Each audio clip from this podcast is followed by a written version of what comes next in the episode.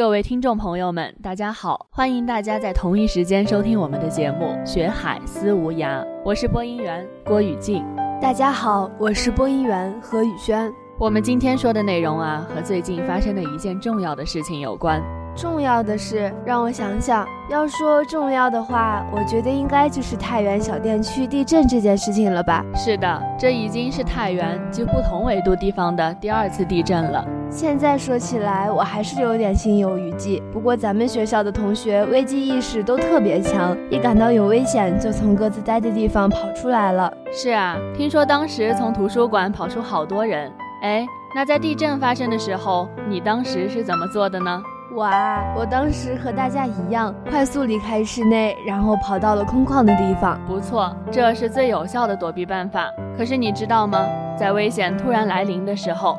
我们是没有办法很快逃离现场的。那这个时候我们又该怎么办呢？别急，今天我们要教给大家的就是在没办法离开现场时避难的方法。这期的节目内容很实用，我们的确应该多学习一些避难的方法，来给自己的安全多加一些保证。没错，刚才我们说的地震来到的时候，大家都迅速离开室内，跑到了外面。但更多的时候，我们是来不及离开的。这种时候，可选择面积小的卫生间、墙角，减小伤亡。要注意远离窗户。趴下时，头靠墙，枕在横着的双臂上面，闭上眼和嘴，待地震之后再沉着离开。是的，大家尤其要注意的是，在地震时门框会因为变形而打不开，所以在防震期间最好不要关门。如已被砸伤或埋在倒塌物下面，应先观察周围环境，寻找通道，想办法出去。如果没有通道，则要保存体力，静听外面的动静。可敲击铁管或墙壁，使声音传出去，以便救援。没错，如果是正在上课的学生，要在老师的指挥下迅速抱头、闭眼，躲在各自的课桌下。一次大震发生之后，在没有外来人员救援之前，自救是一项与死神争分夺秒的斗争。地震对人身的伤害，大部分是房屋倒塌所造成的。一旦被埋压后，我们一定要有勇气和毅力。在这里，有三个逃生原则要告诉大家。原则一是。蹲下、掩护、抓牢。无数次地震救援案例表明，地震中最危险的时刻是在晃动最为强烈时，试图强行逃出房屋或返回房屋，试图抢救伙伴及某些物品。这些举动会加大被坠落物砸死、砸伤的几率。逃生原则二就是最佳线路：停、跑、停。地震其实是有规律的，一次震动袭来，先是纵波上下动，后是横波左右晃，短的一二十秒，长的持续一两分钟，之后便会有短暂的平静期。间隔时间越长，说明震源离你越远。所以当房子晃动的时候，你可以躲在安全的地方思考；不晃的时候，往下一个地点转移，在下一波震动来袭之前，躲在新的可藏身的安全之处。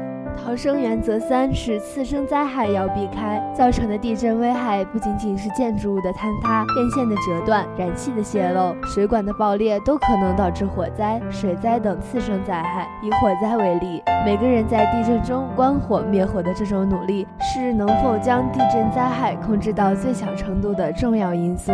这三个逃生原则都是很实用的办法，大家一定要牢记。遇到地震的发生，也不要慌忙。冷静下来，然后安全自救。的确，在这里我也给大家分享一些自救的方法。被压埋后，首先注意用湿纸巾、衣服等捂住口鼻和头部，避免灰尘呛闷发生窒息。尽量消除压在身上的各种物体，用周围可搬动的物品支撑身体上面的重物，扩大活动空间，保证有足够的空气。条件允许时，要设法逃避险境，注意观察周围的环境，寻找通道，想办法爬出去。无法爬出去时，不要大声呼叫，当听到外面有人时再呼叫，或敲击出声，向外界传信息求救。是的。如果真的无法脱险时，尽量减少体力消耗，想办法与外面救援人员取得联系。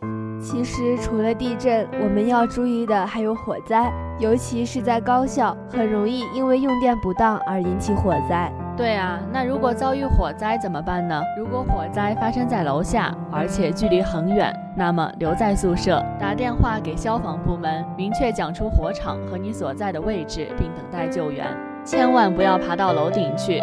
这样会令救援者花费更多的时间来搭救你。如果火灾发生在楼上或同楼层，必须立刻下楼。如果门已发热或是楼道充满烟雾，马上去寻找另外的出口。成功逃生后再拨打报警电话。如果所有的出口被堵住了，立刻回到你的房间，做好保护措施，打电话给消防部门，然后站在窗口向外求救。切记，遇到火灾要沉着冷静。千万不要放弃希望。那么我们如何正确拨打报警电话呢？首先记住火警电话是幺幺九，要沉着镇静。听到拨号音后再拨幺幺九号码。接通之后要说清失火地点，什么区、什么路、什么小区、几栋几号。有重名时要区别开来，以免找错。名称读音相似、易混时要加以强调，说得清楚当周围有标志性建筑物时，可加以说明。尽可能讲清是什么物质着火及火灾的范围，冷静地回答幺幺九总机台通信人员的提问。那么我们怎样才能快速逃生呢？在听到火灾报警或意识到自己可能被烟火包围的时候，一定不要迟疑，要立刻跑出房间，设法脱险，切不要延误逃生的良机。为了能够做到迅速逃离。我们事先要明确知道楼梯安全出口的位置，并制定详细的逃生计划，以及进行必要的逃生练习。是的，对于公共场所，我们要养成这样的习惯：每到一处都要留心看一看安全出口、疏散通道的位置，要记住商场、宾馆。店等公共场所的逃生路线图，以便遇到火灾时能及时逃离。当我们要经过充满浓烟的通道才能逃生时，可把毛巾浸湿叠起来捂住口鼻。如身边没有毛巾、餐巾布、口罩、衣物都可以替代。穿越浓雾区时，即使感到呼吸困难，也不能将毛巾拿开。对。如果被烟火困在三层以上的高层内，千万不要急于跳楼，因为距地面太高，往下跳时容易造成重伤和死亡。只要有一线生机，就不要冒险跳楼。今天分享了这么多在危险时逃生的方法，大家学会了吗？不过不管怎么样，一定要保持头脑的清醒，再做出下一步的判断。的确如此。好了，本期节目到这里就要结束了，感谢编辑王帆、郝慧敏，策划薛晓婷。孟非喜欢我们节目的同学，下载荔枝 FM，搜索 FM 三七六六零八收听。我们下期再见，再见。